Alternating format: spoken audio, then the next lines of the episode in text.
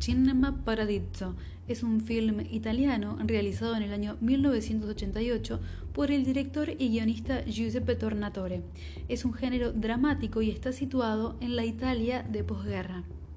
El protagonista de la historia es el famoso director Salvatore Di Vita, que una noche llega a su casa y su novia le comenta que su mamá lo había llamado para decirle que había fallecido un querido amigo de él llamado Alfredo. A partir de ese momento, la película hace un flashback y el personaje de Salvatore vuelve a su edad de 6 años, donde se apodaba Toto. Tenía una vida bastante dura con su mamá que había perdido a su papá en, en la guerra, por lo tanto era viuda de guerra. Y Toto tenía una vida fascinada por el cine, era como su escape su mundo paralelo, poder entrar a la cabina de proyecciones y ahí era como que él tenía su mundo de tal manera que terminó aprendiendo el oficio. A él le llamaba mucho la atención básicamente el hecho de que el cura del pueblo miraba las películas y le decía al señor de las proyecciones en qué partes tenía que censurar la película.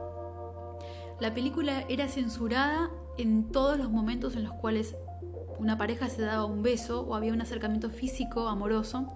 Esas partes eran censuradas de una manera aberrante por el sacerdote del lugar que cada vez que veía en una película una escena de beso hacía sonar una campana frenéticamente y diciendo no, esto no, por favor, esto no va, esto se corta. Entonces el señor que proyectaba las películas ponía un trozo de papel en la cinta de filmaciones para vedar esa, esa escena. Esta fue una breve sinopsis, pero en realidad lo que me interesaría hacer es una interpretación, mi propia interpretación de esta película. ¿Qué es lo que ocurre en esta historia? ¿Qué se muestra? Más allá de lo que se está mostrando y uno puede describir, creo que lo que se está mostrando es como toda película, ¿no? Momentos de la vida, más una película que es drama, momentos complicados de la vida, momentos felices y también momentos bien contrastantes, que son los momentos esos en los cuales uno entra en crisis, por ejemplo, al recibir la noticia de una muerte, al encontrarse con problemas y dificultades económicas tal vez, algún tipo de accidente que se pueda llegar a tener en el hogar, con una madre que era estaba al cuidado de dos niños. La vida puedo entenderla como no como algo biológico, sino como algo que es parte de un sistema, ¿no? Porque claramente en esta película se muestra que están viviendo las penurias de una guerra. También hay algunas partes en las cuales se muestra esa grieta política que habría, había entre Stalin y Trotsky. Así que ahí se muestra claramente esa esa brecha que había entre la gente que era de un bando y del otro. En un momento una persona le dice que te vaya a dar trabajo a Trotsky. y bueno, estas cuestiones que tienen que ver con la censura, también tiene que ver con esta cultura de mm, el no dejar ser, el no dejar ver. Estaban en un tiempo marcado por la guerra y solo se podía ver dicho con términos más contemporáneos, solo lo que la Matrix quería. Y los replicadores de ese ver claramente se ven reflejados en la imagen de la iglesia, la escuela, la industria cultural, porque la industria cultural, o sea, el cine en, en este caso, era censurado por la iglesia. La iglesia avalaba qué se veía y qué no, qué partes de la película estaban aptas y cuáles no. Por otro lado, la escuela también era un lugar de vigilancia, de contemplación, de control. Todo el tiempo se ve muy marcado el hecho de la legitimidad, porque en un momento eh, el cine, o sea, el edificio, sufre un accidente, se prende fuego, en el cual, bueno, este, Alfredo sufre, sufre quemaduras muy graves que lo dejan ciego y ahí es donde el protagonista, Toto, empieza a adquirir conocimientos del oficio, el oficio de la profesión, porque Alfredo al no poder ver tenía que necesitaba ayuda y, prácticamente Toto estaba muy habituado porque siempre estaba haciendo travesuras en la cabina de proyecciones con Alfredo y aprendió mucho sobre el manejo de las máquinas, sobre las cintas, así que la tenía muy muy clara y de repente este, cuando se constituyó el nuevo edificio de Cinema Paradiso, ocurre algo que me llama la atención, que es otra vez la imagen de la iglesia como legitimadora, ¿no? Porque ahí aparece el sacerdote con su agua bendita regando en el lugar para dar la bendición a, a ese edificio nuevo. Pero ese nuevo cine tiene también ahora una nueva mirada. ¿Por qué? Porque se empiezan a proyectar otro tipo de géneros ya empieza a haber menos censura, ya empieza a haber mucha más imagen de contacto físico entre un hombre y una mujer que en ese momento, en los años 45, 46, un poco menos también, sí, un poco menos, eh, sería 30, mm, estoy diciendo más o menos la época de la Segunda Guerra Mundial, 30, 32 por ahí. En ese momento no estaban acostumbrados a ver desnudos, imágenes de sexo, y ya empezaban a mostrarse las mujeres con todas sus curvas a la luz de las cámaras, lo cual provocaba una inquietud en la gente más joven, en los adolescentes, y llamó mucho la atención cómo de repente en una área del edificio del cine también se puede llegar a ver una meretriz que tiene sus servicios prestos a los clientes que están siendo influenciados por las imágenes del cine, ¿no? Empezamos a ver cómo el cine empieza a modelar un poco las conductas de, las personas y llevarlos a tener acceso al, sexo pago. Eh, no es que en ese tiempo no haya existido porque el sexo pagado existe desde siempre, desde la humanidad.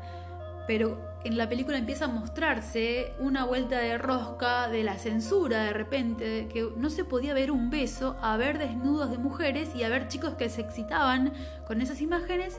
Y de repente en un cuartito, en el fondo del cinema, una señora meretriz recibiendo a sus señores que demandaban de ella un servicio. Esta nueva mirada entonces que hay del cine muestra cómo se rompe con esa censura y la censura empieza a permitirles a las personas tener contacto con otro tipo de emociones. Ya las escenas se volvían mucho más intensas, tal es así que en una parte de la película un señor que está de espectador se conoce el diálogo de la película y en un momento dice, mamá, mamá, mamá, y con lágrimas en los ojos se lo, ve totalmente conmovido porque evidentemente había una especie de empatía entre lo que él veía en la imagen que le proyectaba la película y su propio valor de lo que es la imagen materna. Calculo que esas lágrimas eran porque lo remitían a él, a su cariño, a su afecto, a su lazo afectivo, maternal, de amor más filial y lo ponía en contacto con, esa interioridad. De repente también se ve un amor también erótico, eros, a través de las imágenes de los hombres que se besaban con alguna mujer. Entonces esto también era como que fogoneaba un poco los instintos de los adolescentes al ver las curvas de una mujer desnuda totalmente, en ese momento no era algo que se viera siempre, era algo nuevo en este nuevo cine. Por eso digo que hay una nueva mirada, hay un contraste entre lo que era el primer eh, cine y lo que fue el segundo con la reestructuración del edificio. Menos censura, más emoción, podría decir, para describir. En un momento de la primera mm, descripción del cine, había personas de mayor poder adquisitivo que se sentaban en la zona de los palcos, o sea, estaban en la zona de arriba del cine, de la sala, y escupían a la gente que estaba abajo. En un primer momento del primer cine, la gente de abajo solo se quejaba y propinaba algún insulto desde abajo, pero en el nuevo cine, en esta reestructuración edilicia, la gente empezó a responder, la gente de abajo, la gente de abajo empezó a responder. Y acá yo quiero hacer una analogía con, con, la realidad, ¿no? Es un acto simbólico que se ve en la película, cómo la gente de abajo responde a esa gente de arriba, dicho de alguna manera, que está acomodada, que está en cierto estrato social, que los mira por encima, que los escupe, pero la gente de abajo empieza a reaccionar de tal manera que les arrojan comida y no solamente es un insulto, sino que les devuelven de la misma manera, del mismo calibre, la agresión a estas personas que están arriba. Claramente la historia que se va desenroscando, desenlazando, tiene un correlato con, con lo que pasaba socialmente en ese momento y las cosas que se han logrado a través de las guerras, las cosas que se han perdido las cosas que la gente ya no se aguantaba de repente, como la censura, el maltrato. Y algo que me llamó la atención también es cómo los relatos, cómo los relatos nos pueden cambiar la vida, no solamente yendo al relato netamente de esta película, sino a los relatos nuestros, ¿no? Los relatos de nuestra vida, cómo miramos nuestra propia vida. Podemos ver nuestra propia vida como si fuera que estamos sentados en una sala de cine y podemos elegir qué ver de nuestra vida, qué entender de cada escena, de cada secuencia y darle una relevancia o esconderla, como la censura de repente.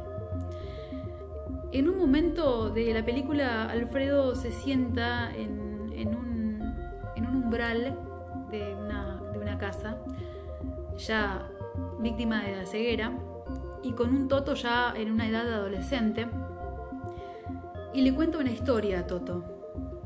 A todo esto Toto ya estaba enamorado de, una chica y mm, estaba muy preocupado porque no podía expresar sus emociones, sus sentimientos a la chica. Cada vez que la veía él se ponía muy nervioso y no sabía qué más decirle que hola y cómo estás y qué lindo día. Y de repente el día no estaba muy lindo porque había una tormenta tremenda y la chica se terminaba riendo y me tengo que ir, perdóname y él nunca podía avanzar en esta relación que lo tenía atormentado, no dormía, este chico estaba muy preocupado, entonces le contó a su amigo Alfredo cuál era su situación y Alfredo le dijo, mira, hay una historia que te quiero contar que mm, trata de una princesa y de un soldado, una princesa que se había visto con un soldado en una tertulia que había realizado su padre, que era el rey, entonces este había quedado prendado este soldado por la belleza de la princesa y le dijo que quería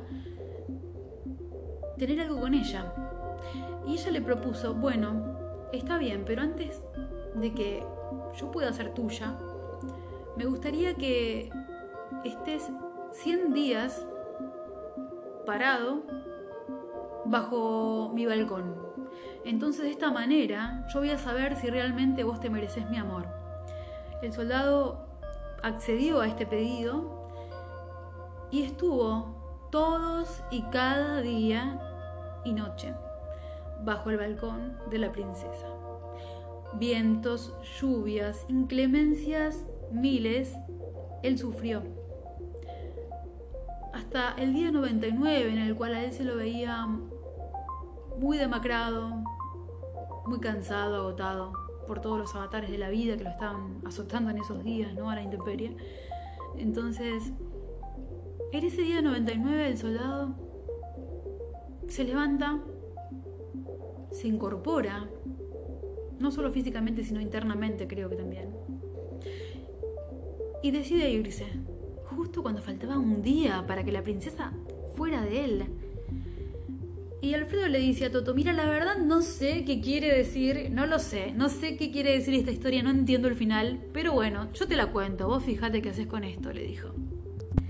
Y esto que cuento para nada merece quedar en un relato oral, no estoy spoileando, en realidad quiero contar qué es lo que veo de simbólico en la película, hay que verla porque es muy impresionante.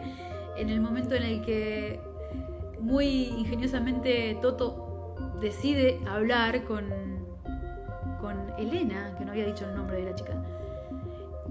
y le dice, le propone algo similar a lo de la historia de Alfredo con la princesa y el soldado. Y le dice, me pareces hermosa. Y cada vez que te veo no puedo hablar. Y tu sonrisa, le dice él, me estremece. Entonces ella lo mira con sus hermosos ojos azules y le dice, pero yo no estoy enamorada de vos. Y él apenado la mira y le dice, no, no importa, yo te voy a dar el tiempo a que te enamores de mí. Mira, cada día que salga de mi trabajo voy a ir a la ventana de tu habitación, a donde da tu cuarto a la calle, y ahí voy a esperar cada noche. Y cuando vos estés decidida a amarme, yo voy a saber porque vos vas a abrir la ventana. Toto tuvo la valentía de poner en práctica lo de la historia de Alfredo, cómo los relatos nos cambian la vida. Porque Toto hizo esto, pasaron los días, se llegaba la fecha en el almanaque en el cual él tendría que ver que la ventana se abriera, pero esa ventana no se abría. Pasaron los últimos días, llegó el último día y sin ningún resultado Toto se va muy triste. Rompe el almanaque, lo tira a la basura. Y para sorpresa de él, al otro día Elena aparece en el cine, en la cabina de proyecciones, y le dice, Salvatore, se para frente a él y surge la magia. Y los relatos nos cambian la vida.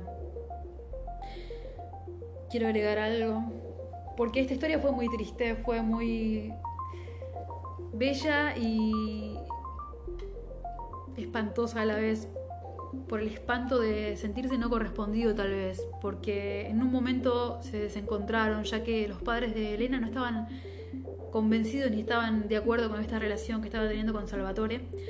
Entonces este, ocurre que Hubo un desencuentro en el cual Elena le deja un recado, un mensaje a Alfredo. Alfredo nunca se lo da a Toto finalmente.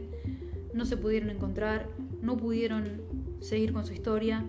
Se complicó todo y en ese momento no había WhatsApp, no había videollamadas. Era muy complicado dejar una nota y que tu enamorado la vea.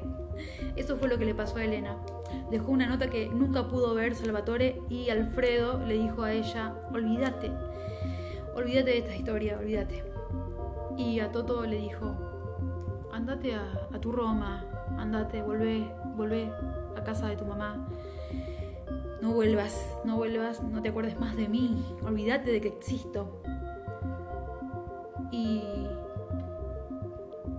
hay relatos que nos cambian la vida porque nos enseñan que no hay que dejarse influenciar por los terceros. Hay que hacer lo que uno realmente quiere y lo que a uno realmente lo convence, lo que a uno le da paz. Uno llega a determinada edad en la vida en la cual tiene que tener sus filtros y sus varas de medir cómo me siento, cómo estoy con tal situación. Y esta historia me deja esa, esa sensación de realmente jugarse por lo que uno quiere sin importar las consecuencias. Las consecuencias vamos a tener de todo en esta vida, de todo tipo de consecuencias. Pero la consecuencia más terrible es haber hecho caso a terceros o no haber hecho lo que queríamos por miedo y después nos podemos llegar a lamentar. En algunos casos, en algunos casos muy puntuales, podemos llegar a lamentarnos como se lo lamentó Toto después de más de 30 años, encontrarse con Elena, una Elena ya envejecida, con hijos, con marido, y no poder seguir con esta historia. Y quedó todo en un amor inconcluso. Eso fue Cinema Paradiso.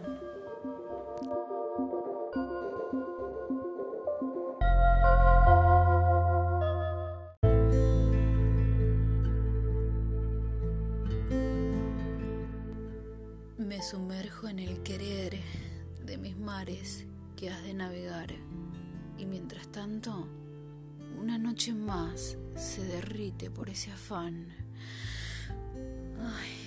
inefablemente arrobada. Si pudiera ese cristal traspasar y cada pixel de tu piel respirar, no hay deseo más intenso desde este encierro que me haga suspirar. Y mientras tanto, una noche más se derrite por ese afán. Insomne y caliente, la sangre bulle a un llamado de magia infinita que cabalga en sueños hasta estallar el tiempo.